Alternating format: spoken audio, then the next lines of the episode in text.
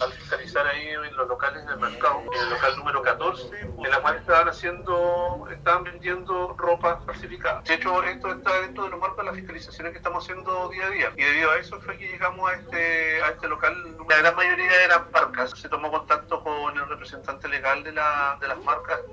con las cuales hemos tenido contacto, que es Colombia, North Face, Adidas, Nike, y ellos evalúan aproximadamente en 10 millones de pesos la cantidad de prendas que pudimos incautar.